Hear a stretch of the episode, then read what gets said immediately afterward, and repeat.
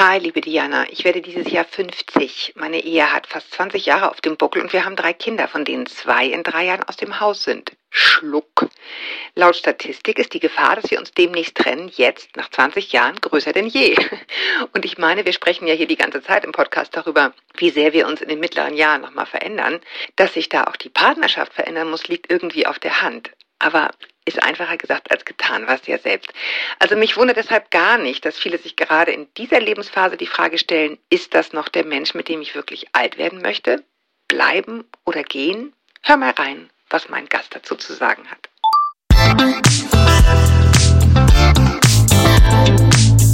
Willkommen zu einer neuen Folge von Meno an mich. Denn dieser Podcast ist für euch, liebe gereifte und interessierte Frauen dieses Landes. Jede Woche sprechen wir mit spannenden Frauen und empowern euch mit Wissen und Inspiration. Wir, das sind Diana Helfrich und Julia Schmidt-Jorzig aus der Brigitte Woman Redaktion. Heute spricht Julia mit Diplompsychologin Ursula Nuber. Sie war nicht nur viele Jahre lang Chefredakteurin der Zeitschrift Psychologie heute, sondern ist auch erfahrene Paartherapeutin und hat in dieser Eigenschaft viele Sachbücher zum Thema Partnerschaft verfasst. Sag mal, liebst du mich eigentlich noch? Ist ihr letztes. Willkommen, Frau Nuber. Hallo, Frau Schmidt-Jorzig. Dass besonders viele Paare sich nach 20 Jahren trennen, ist das ein eher neues Phänomen? Ja, es ist ein neues Phänomen, das so ungefähr Mitte der 1990er Jahre angefangen hat und seitdem ständig deutlicher wurde dass es sowas gibt wie einen zweiten Scheidungsgipfel. Also der erste ist so nach fünf bis sieben Jahren mhm. in der Statistik und jetzt gibt's eben diese zweite, zweiten Gipfel so nach 20 Jahren bis 25 Jahre. Also jetzt ist es so, dass sich ungefähr Paare, die 20 bis 25 Jahre verheiratet sind oder sogar schon länger, also die, die Silberhochzeit schon hinter sich haben, dass die sich doppelt so häufig trennen, als es noch vor 20 Jahren der Fall war. Wahnsinn. Weiß man, von wem die Trennungen meistens ausgehen? Also da sind die Zahlen nicht so ganz eindeutig, aber auch da ist der Trend so, dass es doch eher die Frauen sind, die zumindest den Anstoß geben. Mhm. Also wenn man danach geht, wer die Scheidung einreicht, ist es nicht so ganz eindeutig. Meistens tun es dann doch beide. Aber der Anstoß geht deutlich mehr doch von den Frauen aus, die dann irgendwann sagen, so will ich nicht mehr. Ja. Wie erklären Sie sich, dass das in den letzten, ja, so und so vielen Jahren dann eben zugenommen hat? Ist das eine finanzielle Unabhängigkeitsfrage oder was spielt damit rein? Ja, natürlich auch. Also natürlich haben sich die Rollen verändert. Also Frauen vor 20 Jahren hatten, glaube ich, nicht so viele Möglichkeiten, zu sagen, also ich gehe jetzt, weil dann sagt der Mann, na ja, gut, aber dann kriegst du halt von mir keine Unterstützung. Hm. Frauen sind selbstständiger, sind berufstätig. Auch die Frauenrolle hat sich geändert, das Selbstverständnis, was vielleicht noch meine Mutter oder die Großmütter so hatten. Ja, ich bin im Haushalt, ich bin für die Kinder zuständig, ich bin für die sozialen Kontakte zuständig. Das sind Frauen heute nicht mehr so, das nehmen hm. sie nicht mehr, Gott sei Dank, so selbstverständlich an, diese Rolle. Aber es kommt auch noch dazu, dass wir Gott sei Dank auch länger leben. Also wir haben eine längere Lebenserwartung. Mhm. Früher war der Satz, bis dass der Tod uns scheidet, durchaus richtig. Aber heute fangen wir mit 50 nochmal neue Leben an. Wir können unser Leben total verändern und tun das auch und wollen es auch und müssen es auch. Wir können nicht stagnieren. Total interessant. Und da wird auch nochmal klar, wie berechtigt diese Frage auch ist. Ne, finde ich, weil es ist nicht mehr so nach dem Motto, okay, den letzten Meter sitze ich jetzt irgendwie auch noch ab, gefühlt, sondern Nein, ja. es ist eben wirklich noch eine lange Zeit und mhm. wenn wir einigermaßen gesund sind, auch eine gute aktive Zeit, lange Zeit dann noch da ist diese Frage total berechtigt, ne? sich die zu stellen. Ja. Ist das das, was ich noch möchte? Mhm. Ja, genau. Will ich das so? Will ich mit diesem Menschen noch weitermachen? Vor allem, was will ich denn überhaupt? Was ist denn der Sinn meines Lebens jetzt, wo die Kinder größer sind? Oder wo ich im Beruf gesettelt bin, wo ich ja eigentlich alles so aufgebaut habe, was es aufzubauen gab. Mhm. Jetzt kommt wieder eine neue Veränderung. Wir verändern uns ja ständig. Aber so Mitte des Lebens, ob das jetzt mit 40, 50 oder bei manchen mit 60 ist, kommt nochmal eine neue Phase im Leben. Und da geht es um doch auch mehr um Sinnfragen. Also früher, hm. vorher waren eben auch Fragen wie, was will ich erreichen? Wie viel will ich verdienen? Will ich überhaupt eine Familie? Und jetzt geht es mehr so um wirkliche Sinnfragen. Was will ich mit meinem Leben noch anfangen? Ja, und da auch die Betonung auf ich und auch das ist ja völlig legitim, ne? wenn man, wenn lange Zeit Sinn ja. oder sagen wir mal Inhalt dieser Partnerschaft war, wir bauen ein Heim, wir kriegen Kinder oder wie auch immer, auch wenn man keine Kind bekommt, wir ja. leben unser Leben zusammen, dann ist halt da nochmal die Chance zu sagen, und was möchte ich jetzt eigentlich äh, noch die letzte Zeit? Ja, ja. und das mhm. ist zum ersten Mal dann so richtig die Chance, weil wenn man sich zusammentut, ein Paar wird und eine Familie gründet, stehen die anderen oder das Wir oder die Verpflichtung, die man damit eingeht, doch für die meisten Menschen lange Jahre im Vordergrund. Mhm. Und das Ich, vor allem von Frauen, wird so ein bisschen vernachlässigt, stellt sich in den Dienst von. Und jetzt kommt die Zeit, wo deutlich wird, jetzt habe ich die Freiheit. Ich kann mir die Freiheit nehmen, an mich selbst zu denken. Jetzt ist natürlich die Frage, mit der wir uns jetzt auch weiter befassen werden in dem Gespräch, wo ist der Mittelweg? Ne? Also ist es immer so, dass der andere mir im Weg steht für die Freiheit? Oder wie kann ich rausfinden, ist es wirklich so oder gibt es auch eine andere Form? Also ich meine, Symbiose ist ja das eine Extrem, was Sie gerade ansprachen, mhm. ne? dass man am Anfang so ein mhm. totales Gefühl von Symbiose erlebt, im besten Falle. Und Trennung dann das andere Ende der Wurst. Mhm. Aber mhm. jetzt ist ja die Frage, wenn man sich überlegt, ja, soll ich bleiben oder gehen, aber irgendwie hänge ich auch dran wie kann dieser Balanceakt gelingen, für sich selbst zu sorgen, sich zu entwickeln, Freiheiten zurückzugewinnen und sich trotzdem nicht ganz aus den Augen zu verlieren? Hm. Ja, das ist natürlich eine große Herausforderung. Und ich sag immer auch, wenn Paare kommen und so sagen, ja, ich weiß nicht, soll ich bleiben, soll ich gehen? Ich immer wieder habe ich Trennungsgedanken und dann denke ich, na ja, so schlimm ist es jetzt auch wieder nicht. Dann denke ich, sage ich ihnen immer, die Ambivalenz ist gut, die sie da spüren. Also solange die Ambivalenz da ist, heißt es ja auch, es sind im Grunde beide Optionen da. Ich kann mhm. zusammenbleiben und ich kann aber auch gehen. Und dann muss man prüfen, welche Bedingungen braucht das Zusammenleben, das Zusammenbleiben. Und da geht es oft um die Frage der Veränderungsbereitschaft.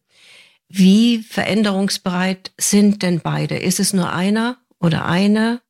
Hält jemand ganz fest an dem Status quo der Beziehung und sagt, so soll alles bleiben und bitte, bitte nichts ändern, dann ist das ein schlechtes Zeichen. Aber wenn beide signalisieren, ja, ich weiß, wir müssen was tun. Ich weiß, wir können nicht so weitermachen wie bisher. Ich weiß, dass wir uns verloren haben, vielleicht über die Zeit. Lass uns doch mal gucken, ob wir uns wiederfinden können. Also diese Bereitschaft, ja, ich sag's jetzt mal in so ganz nüchternen Worten, in die Beziehung wieder zu investieren und auch bereit zu sein, die Veränderung der Beziehung einzuleiten und mitzutragen. Wenn beide dazu bereit sind, dann kann dieser Balanceakt, von dem Sie sprechen, durchaus gelingen. Ja, das ist natürlich das, woran es dann häufig in der Realität so hapert. Und zwar vielleicht gar nicht so sehr in dem Wunsch, das irgendwie zu erhalten, aber in der Unterschiedlichkeit der Bedürfnisse, es zu besprechen. Ich glaube, das ist so der Klassiker, den viele, ja. oder denke ich mir so in meiner laienhaften Weise, dass die Frauen das gerne benennen wollen, hochholen wollen und dann Teppich herausholen wollen. Die Männer sagen, ja, ich ist jetzt nicht, soll sich nicht dran hängen, aber ich möchte es nicht die ganze Zeit besprechen. Ja, ja, daran hapert es wirklich immer noch und es scheint tatsächlich ein sehr hartnäckiger Geschlechterunterschied zu sein, dass Männer teilweise sogar regelrecht Angst vor solchen Gesprächen mhm. haben. Also Beziehungsgespräche, die führen doch zu nichts und immer macht sie mir Vorwürfe und sie sind dann oft auch nicht so eloquent, wie wir Frauen sind, weil wir ja uns auch sehr beschäftigen, also mit uns und wir wir lesen einschlägige Literatur und äh, manchmal legt man den Männern auch die Literatur hin und sagt, lies doch mal das Buch. Und ja, und dann kommen die Männer in die Paartherapie und beschweren sich und sagt, andauernd schleppt sie mir irgendwelche Bücher an und die soll ich dann lesen. Und ja, da ist ein großer Widerstand, weil natürlich solche Dinge auch immer Ängste aufwerfen. Also was soll ich denn ändern? Kann ich mich denn ändern? Überfordert mich meine Frau mit ihren Wünschen und Bedürfnissen? Und dieses Gefühl wird halt oft dadurch hervorgerufen, dass, ich sage jetzt mal ganz allgemein, wir Frauen tatsächlich oft die Männer überfordern und dass wir nicht richtig, wirklich nicht richtig miteinander sprechen, ja, sondern ja. Im, im Tone von, ja, du musst dich ändern, Vorwürfe mhm. machen, Bedingungen stellen und so weiter. Ja, da kommen wir jetzt an das Pudels-Kern bei der Arbeit, die Sie auch machen. Das ist jetzt mal eine ganz blöde, profane Frage. Hilft Paartherapie wirklich, diese Art von Gespräch zum Beispiel zu führen? Ja, zumindest unternehmen wir Paartherapeuten immer wieder den Versuch, Menschen jetzt beizubringen oder dass sie lernen, mhm. miteinander auf andere Weise zu sprechen, auf andere Weise, als sie es gewohnt sind, oft über Jahrzehnte hinweg. Mhm. Diese, ich, ich nenne diese Gespräche immer so Ping-Pong-Gespräche. Also mhm. einer schmeißt dem anderen was an den Kopf und dann kommt der Ball zurück und kommt Vorwurf und Gegenvorwurf. Das führt dann meist zu Streits und oft auch zu Eskalationen und dann wieder zu Schweigen und Rückzug. Und diese Teufelskreise kann man wirklich nur durchbrechen, indem man eben dieses Ping-Pong-Spiel aufgibt.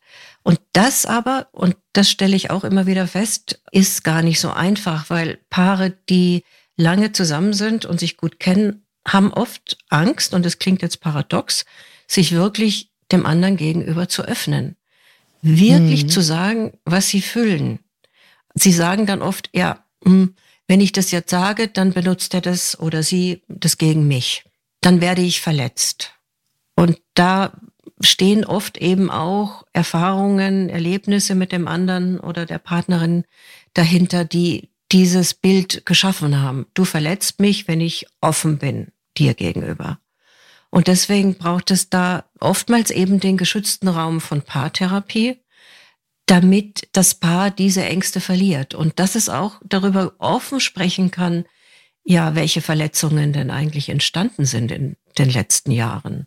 Mhm. Also das offene Sprechen geht oft nicht oder gelingt oft nicht, weil da eben so manches unterm Teppich liegt, was man nicht anschauen wollte.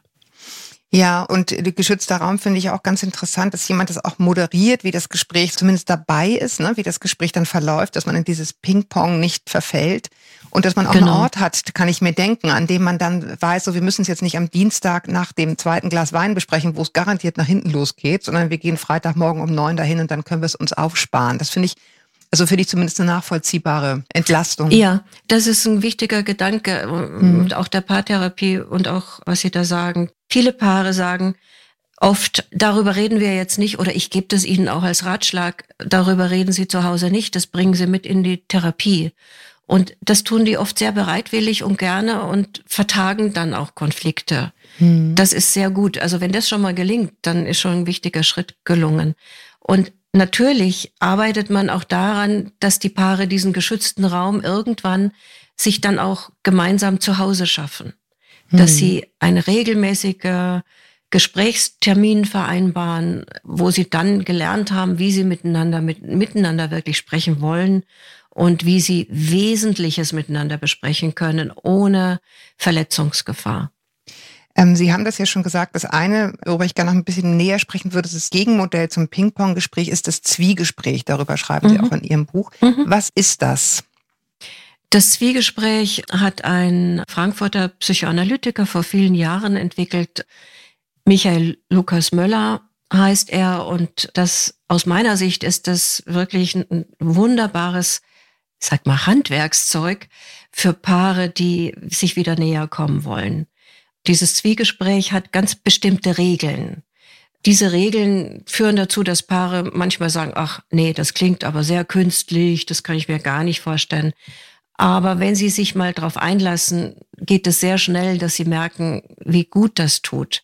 Also diese Regeln, ganz einfach gesagt, sind, man braucht einmal die Woche einen festen Termin, für den sich beide verantwortlich fühlen und der eingehalten werden muss, wie ein ganz wichtiger, was weiß ich, Termin beim Rechtsanwalt oder beim Arzt oder Sportstudio, wie auch immer. Klingt sehr sexy. Es klingt sehr sexy, eben. Das finden die meisten Paare auch. Ja, Boah, genau. Was? Äh, sich zum Reden verabreden. Und gut, also ein fester Termin, dreiviertel Stunde, eine Stunde einräumen, ungestört, kein Telefon, kein Handy, keine Kinder. Und dann geht es darum, dass dieses Zwiegespräch zwei Rollen hat. Es gibt immer einen Sprecher, eine Sprecherin, ein Zuhörer, eine Zuhörerin. Also für den Anfang spricht zum Beispiel die Frau 15 Minuten, der Mann hört nur zu. Er sagt nichts, aber er hört intensiv zu.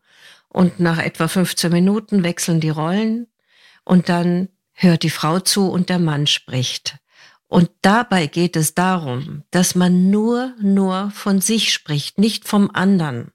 Also solche Zwiegespräche laufen nicht so ab, dass man sagt, was ich dir übrigens sagen wollte, was du letzten Montag wieder falsch gemacht hast, sondern sie laufen so ab, dass man sagt, ich würde dir gerne erzählen, wie es mir ergangen ist, als letzte Woche diese Situation war.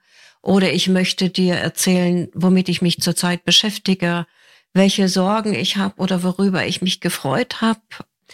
Man zeichnet sozusagen ein, ein Selbstporträt von sich selbst. Also der andere soll was über einen erfahren und zuhören und dann von sich selber eben sprechen. Und mhm. das lernt man. Also man, man lernt das in der Paartherapie oder man kann es sich selber beibringen, wenn man bereit dazu ist. Und wenn das klappt, dieses Zuhören und Sprechen, dann entsteht was ganz Faszinierendes, was ein Paar nach ein paar Gesprächen auch meistens merkt. Man fühlt sich dem anderen näher und beginnt mehr zu verstehen, was in ihm oder ihr vorgeht, hm. wie er oder sie denkt und tickt.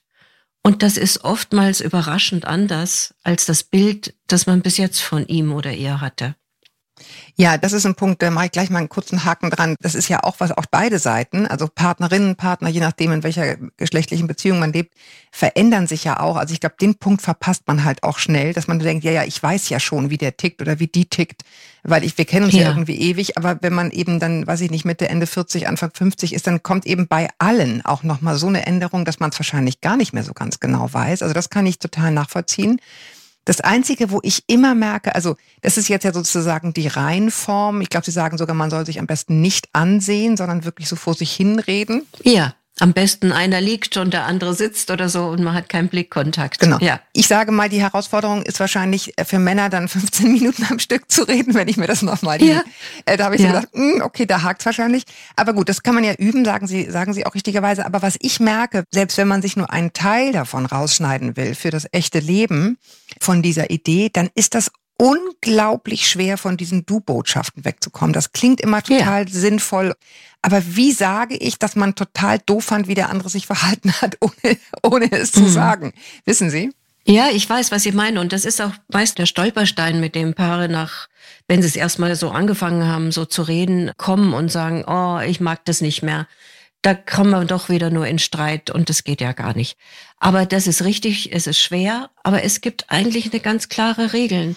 Mhm. Ich sagen, ich fühle, ich denke, ich spüre, sagen, was in einem selber vorgeht und nicht dem anderen unterjubeln. Ja, ja. Indirekt, du bist schuld. Also klar muss man das üben. Mhm. Ja, genau, das ist halt total schwer, weil man sagt, ich fühle mich einfach verletzt, wenn du mich immer so dumm dastehen lässt. Dann, also ich meine, es ist sehr, sehr plakativ gesprochen. Dann sind sie wieder bei der Du-Botschaft. Ja, eben, aber ja, das ist genau. nicht leicht und ich glaube auch, also mein Gefühl wäre, dass man sich dabei auch leicht manipulativ oder unwohl fühlt, weil man eben versucht zu verstecken, dass man eigentlich doch findet, der andere hat einfach was falsch gemacht.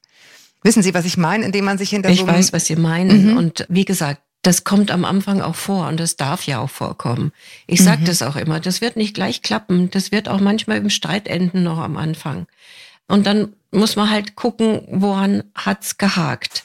Mhm. Die Schwierigkeit ist, und das ist oft das Traurige, dass Paare verlernt haben, den anderen hinter die Kulissen gucken zu lassen. Es ist sehr viel einfacher zu sagen, du bist schuld, ich ärgere mich über dich und wenn du dich nur mal ändern würdest, wäre ich zufrieden. Es ist sehr viel schwerer zu sagen, ich bin gerade mit meinem Leben nicht so zufrieden. Ich weiß gerade nicht, wo es hingehen soll und ich weiß, dass ich unzufrieden bin und dass diese Unzufriedenheit sich vielleicht auch immer wieder bei dir entlädt. Ich frage mich, was kommt die nächsten zehn Jahre? Oder ich hadere mit dem Älterwerden. Oder hm. ich halte mich für eine schlechte Mutter. Oder was auch immer. Oder einen schlechten Vater. Ja, oder ich bin unsicher, wenn ich junge, wenn ich sportliche Frauen sehe, weil dann fühle ich mich schuldig. Oder was immer, ne? Also genau. zu, zu erzählen, genau. wo die Flanken sind. Ja, das kann ich mir denken. Mhm. Ja, und manchmal mag man ja sich das selber nicht eingestehen. Und wie soll der andere mich kennen oder die andere, wenn ich mich vor mir selber verstecke? Und das ist das Tolle an diesen Zwiegesprächen, weil man ja nicht nur dem anderen vielleicht näher kommt, sondern auch sich selbst. Man erfährt auch was über sich selbst. Mm. Also die, die Methode der Psychoanalyse, das freie Assoziieren. Also man liegt auf der Couch und erzählt der Analytikerin, dem Analytiker, was einem gerade so durch den Kopf geht. Das ist im Grunde das, was wir in diesen Zwiegesprächen machen sollten. Auch ein Stück weit frei assoziieren. Was kommt mir in den Kopf? Erzähle ich dem anderen jetzt von dem Traum, den ich heute Nacht hatte? Weil mhm. irgendwie ist mir der doch unangenehm und wer weiß, was er daraus macht oder sie. Aber darum geht es. Und das geht natürlich nicht von heute auf morgen. Aber ja, wenn man Lust dazu hat oder wenn man einsieht, sagen wir mal so. Mhm, wollte ich gerade sagen. Einsicht hat. Mhm. Ja, Lust hat man meist nicht dazu. Wollte ich gerade sagen, das ist wahrscheinlich, wenn man weiß, so geht's nicht weiter. Ne? Das ja, ist ja mhm. wenn man was bewegen möchte, ja. dann ist das ein, ein wichtiger Schritt. Ein Teil dieser Herangehensweise ist ja auch die Überzeugung, von der Sie auch sprechen, dass die eigene Verantwortung für das Gelingen der Beziehung im Grunde bei 100 Prozent liegt. Immer. Mhm. Bei jedem 100 mhm. Prozent. Mhm. mhm. Glauben Sie das wirklich?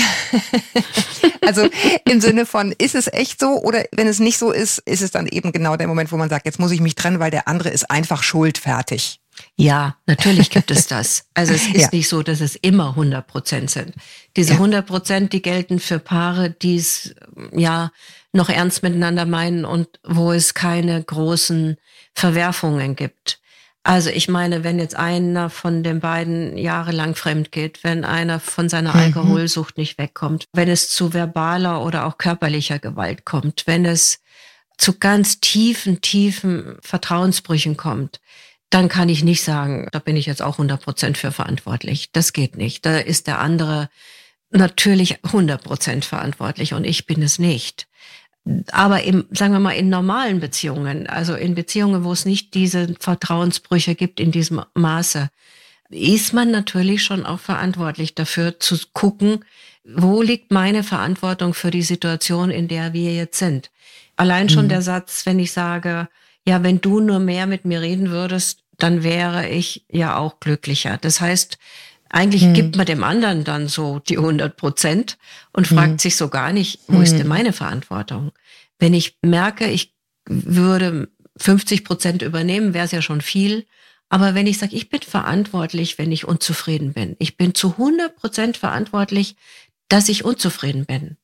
Und ich bin so verantwortlich, dass ich dafür auch was in Bewegung setzen muss und nicht dem anderen sag, jetzt mach du mal bitte den ersten Schritt, dann mache ich vielleicht den ersten Schritt.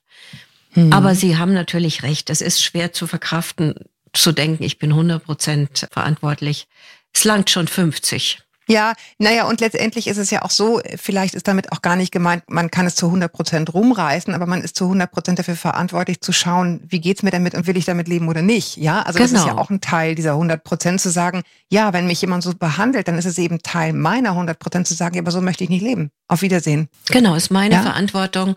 Und da kann dann wirklich irgendwann der Punkt kommen, wo ich sage, also wenn ich wirklich 100 Prozent die Verantwortung für mich, meine Gefühle, und mein Wohlbefinden übernehme, was heißt das dann? Mhm. Dann kann ich bestimmte Dinge nicht mehr erdulden. Dann kann ich mich nicht damit abfinden. Dann kann ich versuchen, etwas zu verändern. Wie kann ich etwas verändern? Mhm. Und in der Hoffnung, dass der andere die Veränderung mitgeht?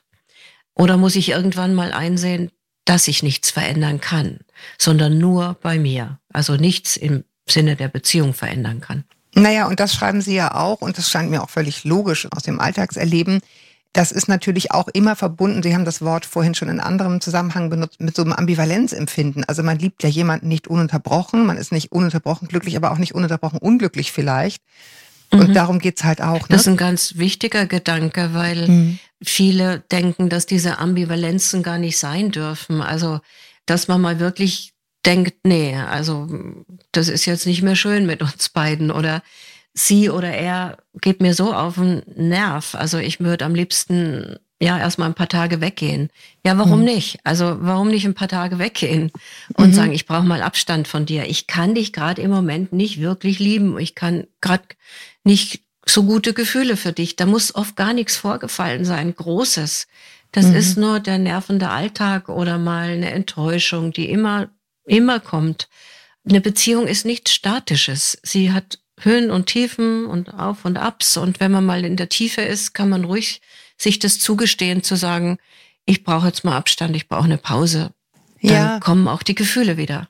Das muss man ja mal sagen, bei allem eventuell Berechtigten sich trennen, wenn es einfach nicht mehr passt. Diese Gefühle kommen natürlich bei jeder Beziehung auch wieder. Ne? Also diese Ambivalenten, dass ich denke, wie der jetzt sein Handy da dauernd hält beim Frühstück, da kriege ich einen Föhn. Ja. Das wird uns nicht erspart bleiben, wenn wir einfach vorschnell in den Sack hauen, ne? weil das kommt in jeder Beziehung irgendwann. Das kommt in jeder Beziehung, kommt das wieder.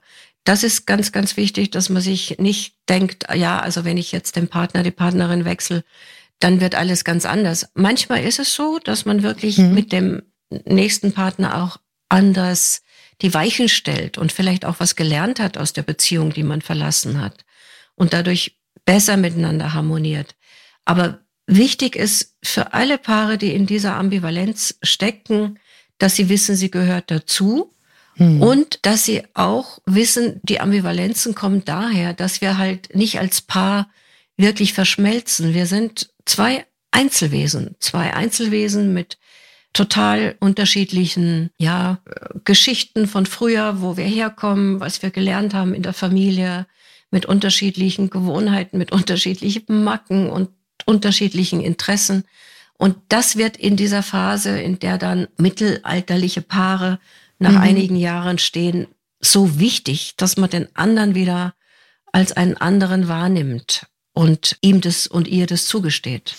Welche Rolle spielen da so alte Wunden oder Leichen im Keller? Wie gehen die Paare, die zu Ihnen kommen, da klassischerweise mit um? Kommt das häufig vor, dass das so alte Dinge sind, die dann nochmal neu lebendig werden aus irgendwelchen ja, Gründen? Ja, das ist ein ganz wichtiger Punkt, weil oftmals kommt im Gespräch eine Bemerkung, Weißt du, damals, als ich ins Ausland gehen wollte, also sagen meistens beruflich mhm. erfolgreiche Partner, die sagen, ich hätte die Chance gehabt, ins Ausland zu gehen und du hast nicht mitgezogen. Das hat mich sehr enttäuscht. Und dann sagt der andere oder die andere, was? Das hast du, das liegt schon 20 Jahre zurück. Ja, aber die Enttäuschung ist immer noch da.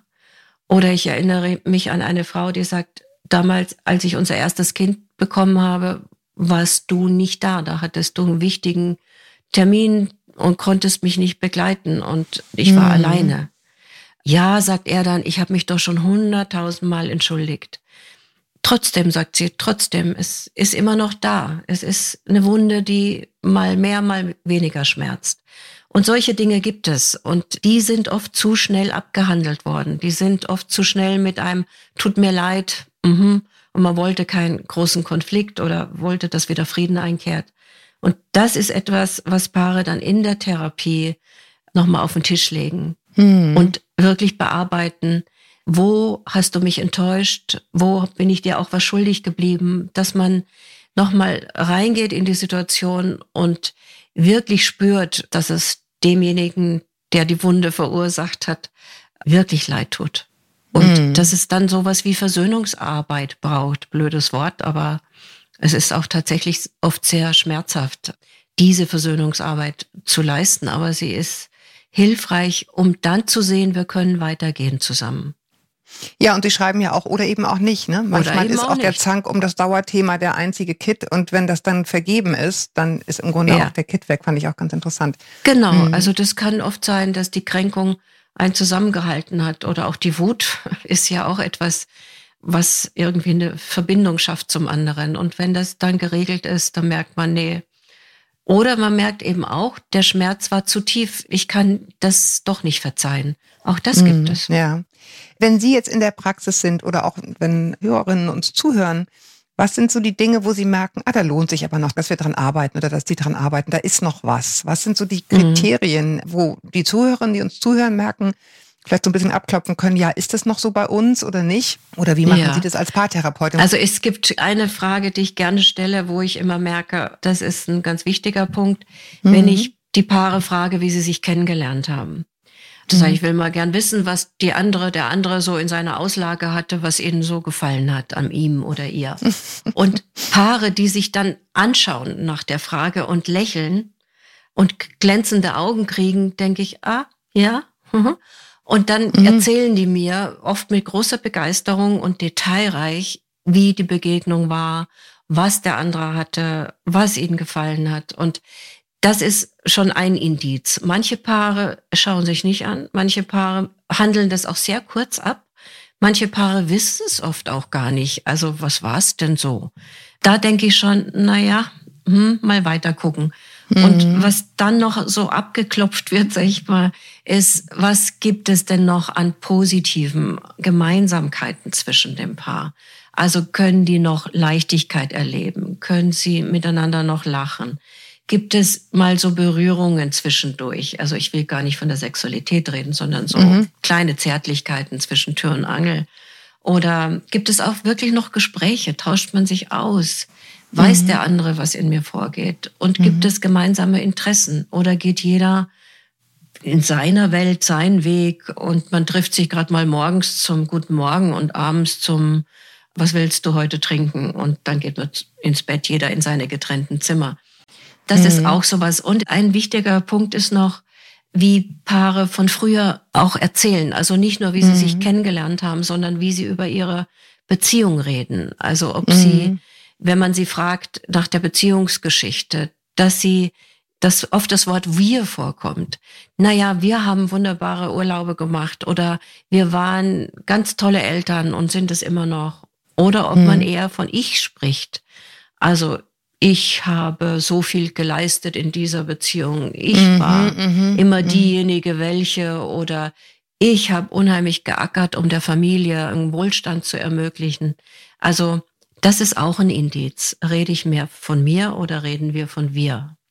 Wenn sich jetzt ein Paar das Gefühl hat, doch, doch, da ist noch was, ich, wir möchten noch, wir möchten irgendwie wieder zueinander finden, auch wenn es jetzt gerade sich sehr verschütt anfühlt, fand ich ganz interessant, den Ansatz, dass Sie sagen, äh, Sie sprechen auch in dem Buch so ein bisschen über, was ist Liebe eigentlich und was ist Glück eigentlich und kommen mhm. da auf den Satz, Liebe ist im Grunde gar kein Gefühl, sondern ins sinnvolle Miteinanderleben komme ich eigentlich, wenn ich Liebe als eine Handlung sehe. Und das fand ich auch mhm. ganz interessant. Ja, also irgendein weiser Mann, ich weiß gerade nicht, wer es gesagt hat, hat mal gesagt, mhm. es gibt keine Liebe, es gibt nur Handlungen der Liebe. Und das ist auch etwas, was ich gerne Paaren so mitgebe, dass ich sage, es geht darum, dass sie zeigen, dass sie durch das, was sie tun, zeigen, dass sie den anderen, die andere wertschätzen, dass da eine Achtung und Achtsamkeit ist, dass da ein Respekt dem Partner, der Partnerin gegenüber noch da ist und ein Interesse. Und das kann ich nicht zeigen, indem ich sage, ja, ja, ich bin ja interessiert an dir oder ja, ja, ich liebe dich, sondern mhm. es wärmt wirklich das Herz, wenn man spürt, der andere interessiert sich, wenn ich nach Hause komme und ein bisschen belämmert aussehe und er sagt dann, hey, was ist los? Wie war dein Tag? Magst erzählen? Oder indem man sich sagt, ich nehme jetzt einfach den anderen mal in Arm, auch wenn man jetzt gerade nicht so ganz danach ist, aber eigentlich würde ich es gerne tun. Und dann nehme ich ihn einfach mal in Arm. Einfach so. Und mhm. diese Gesten und Handlungen, der Liebe sind etwas unendlich Wertvolles, wenn sie regelmäßig, ja, und spontan, manchmal auch vielleicht ganz bewusst eingesetzt werden und gezeigt werden. Naja, Sie, Sie nennen das auch so dieses so tun, als ob, dass das manchmal einfach hilft, mhm. weil es eben auch so eine große Wirkung auf den anderen hat und der dann wiederum sich anders verhält, weil wir ja alle im Grunde geliebt ja. und bewundert und gehalten werden wollen. Jeder. Ja, genau. Auch wenn manche es vielleicht ungeschickt ausdrücken. Mhm. Genau, weil ich kann mich ja auch fragen, was würde mir denn gut tun in, in dieser Situation? Und dann kann man es auch dem anderen angedeihen lassen.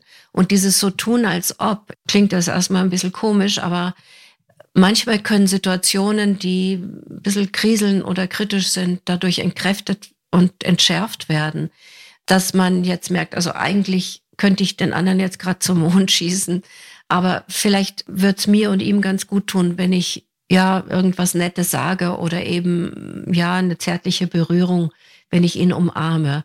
Und die Idee dahinter ist, und ich bin ja systemische Therapeutin, mhm. wir sagen, wenn ein Element im System sich ändert, verändert sich das System. Ja. Das ja. heißt, wenn ich den anderen umarme, auch wenn ich jetzt denke, nein, ich möchte jetzt eigentlich lieber grollen, dann ist er vielleicht auch überrascht und positiv überrascht und erwidert die Umarmung und ja, und man kommt mhm. auf einmal wieder in Kontakt und ins Gespräch.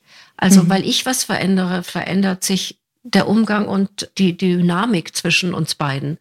Und wenn man das mal ein bisschen ausprobiert, dann merkt man, dass man doch ganz schön viel positiv bewirken kann, wenn man sich das bewusst macht. Mhm. Ich kann was ändern für die, die vielleicht am Ende all dieser Überlegungen dazu kommen zu sagen, ich möchte es einfach nicht. Genau diese Aussicht jetzt noch 30 Jahre äh, so weiter, da kriege ich ähm, nach allen Bemühungen einfach, schnürt sich mir der Hals zu. Wie würden Sie sagen, trennt man sich gut? Ja, es ist eine eigene, völlig klar, eine eigene Folge. Aber wenn ich merke, so, ich möchte einfach, mhm. macht so ein bewusstes Trennen oder sich so nochmal die eigenen Werte nochmal hervorrufen, wie soll das eigentlich gehen? Was würden Sie da empfehlen? Macht das Sinn? Ja, also erstmal ist es wichtig, dass man, wenn man merkt, es geht einem wirklich nicht mehr gut, ich bin nicht mehr die oder der, der ich sein möchte und der ich vielleicht früher war. Oder ich werde auch krank in der Beziehung. Psychosomatische Störungen sind sehr typisch in Beziehungen, wenn, also wenn die Beziehung schlecht wird. Dann wäre schon wichtig, ja, dass man mutig ist und den Schritt geht.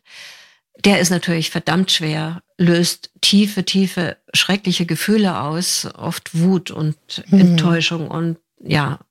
Und da ist es wichtig, dass man sich klar macht, auch wenn das jetzt sehr abstrakt vielleicht erstmal klingt, was für ein Mensch möchte ich sein in der Trennungsphase? Welche, Sie haben das Wort Werte auch schon gesagt, welche Werte will ich nicht verlieren?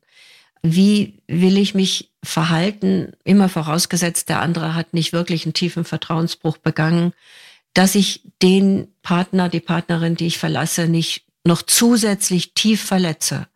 Eine Trennung ist immer eine Verletzung. Eine Trennung ist immer ein schlimmes Ereignis und kann aber zu einem traumatischen Ereignis werden, wenn man nicht bewusst und ja, mhm. ich würde auch mal sagen, fürsorglich mit sich und dem anderen umgeht. Und mhm. auch da kann man sich Unterstützung holen. Ich glaube, Trennung ist, ich glaube das nicht nur so, sondern Trennung ist mit das schwierigste kritische Lebensereignis, was man erleben kann. Und da sich Unterstützung holen und zu sagen, mh, hm, da bräuchten wir eine Trennungsbegleitung. Ja. Das ist sehr, sehr hilfreich. Ja, und das fand ich auch nochmal ganz interessant. Ich meine, das eine ist es zu tun, apropos als ob, ne? Also so Tisch und mhm. Bett zu trennen und zu sagen, so jetzt machen wir es einfach. Und das andere ist, und das wäre vielleicht so das einzige Credo für wirklich, lasst euch Zeit mit der Entscheidung. Die mhm. emotionale mhm. Trennung steht nochmal auf dem anderen Blatt, ne? Also dann ja. wirklich getrennt zu sein, auch emotional, das ist eben ein Prozess, der wesentlich länger dauert, als die Umzugskisten zu packen. Und auch das will bedacht sein, dass das wahrscheinlich ja. nicht so von heute ja. auf morgen funktioniert. Und ne? das ist etwas, was ganz wichtig ist, was Sie sagen. Die emotionale Trennung dauert sehr lange. Also man kann alles geregelt und die Scheidung durchhaben und man weiß, wie das mit den Kindern gehandhabt wird. Und trotzdem, wenn man lange zusammen ist, gibt es eine, gibt es ja diese gemeinsame Welt, dieses Wir. Und mhm. auch wenn es kritisch war, dieses Wir, aber es bleibt. Und Menschen, die schon längst getrennt sind, ertappen sich vielleicht dabei oder merken es gar nicht bewusst, dass sie sagen, ach, da sind wir immer in Urlaub gefahren oder mhm. zu diesem Friseur sind wir immer gemeinsam gegangen oder unser Auto bringen wir in die und die Werkstatt. Mhm. Also diese Verbundenheit kommt auch durch solche kleinen Äußerungen raus und da zeigt es halt, die emotionale Bindung bleibt und sie bleibt unter Umständen Immer. Und deswegen ist es so wichtig, sich, ja, freundschaftlich ist vielleicht ein großes Wort, aber in, mit Respekt zu trennen. Und manche Paare schaffen es ja auch wirklich, sich dann später wieder mit Respekt und einem freundlichen Auge zu begegnen. Einfach weil dieser Mensch mal eine große Rolle in meinem Leben gespielt hat, bleibt dieser Platz auch, ich will jetzt nicht sagen so besetzt, aber eine neue Partnerin und ein neuer Partner wird diesen Platz nicht einnehmen können. Ja. Weil eben die Erinnerung, die Erlebnisse, die Familie, die wir hatten, das alles bleibt. Und wenn ich mir das bewusst mache, dann merke ich, dass ich mit diesem Kostbaren eigentlich auch vorsichtig umgehen sollte. Bei allen Gefühlsstürmen, die da sind, die auch sein müssen. Mhm. Aber ich kann überlegen, ob ich jetzt den Partner, die Partnerin attackiere, ihn zum Feind und zur Feindin erkläre, oder ob ich sage, du warst mal wichtig für mich ich möchte das, was wir hatten, nicht zerstören. Mhm. Wie gesagt, das ist ein hohes Ziel. Das kann man unter Umständen oft nur mit Begleitung erreichen, in einem Rahmen, wo man auch mal wüten kann, wo man auch mal alles von mhm. hinten nach vorne werfen kann, aber wo man auch wieder zur Ruhe kommt und sagt, was will ich eigentlich? Immer wieder sagen, wer will ich sein in dieser Trennung? Frau Nuber, wir haben ein paar Sachen bewusst ausgeklammert. Zum einen das Thema Sexualität, da haben wir nämlich eigene Folgen hier auch zu und wir werden auch nochmal eine mhm. richtige eigene Folge bei Mino an mich machen zum Thema Trennung, also ne, mhm. welche Phasen des Loslassens gibt ja, es. Ja klar, wir sind ja da nicht drauf eingestiegen, ja. Ja, genau. Aber ich danke Ihnen erstmal bis hierhin für diese Überlegungen, die wir hier zusammen anstellen konnten, für die Zeit, die Sie sich genommen haben. Vielen Dank Ihnen. Es, ja. es war sehr schön, dass ich das etwas darstellen konnte, was mir so am Herzen liegt. Ja, danke sehr. Und ich danke euch da draußen fürs Zuhören und ja, hoffe vielleicht, dass ein paar Gedanken dabei waren, die helfen, wenn ihr über eure Partnerschaft nachdenkt. Schreibt uns total gerne, wie es euch ergeht, an podcast.brigitte.de. Und bis wir uns wieder hören, grüße ich aus der Lebensmitte. Tschüss, Frau Nuber. Tschüss, alles Gute.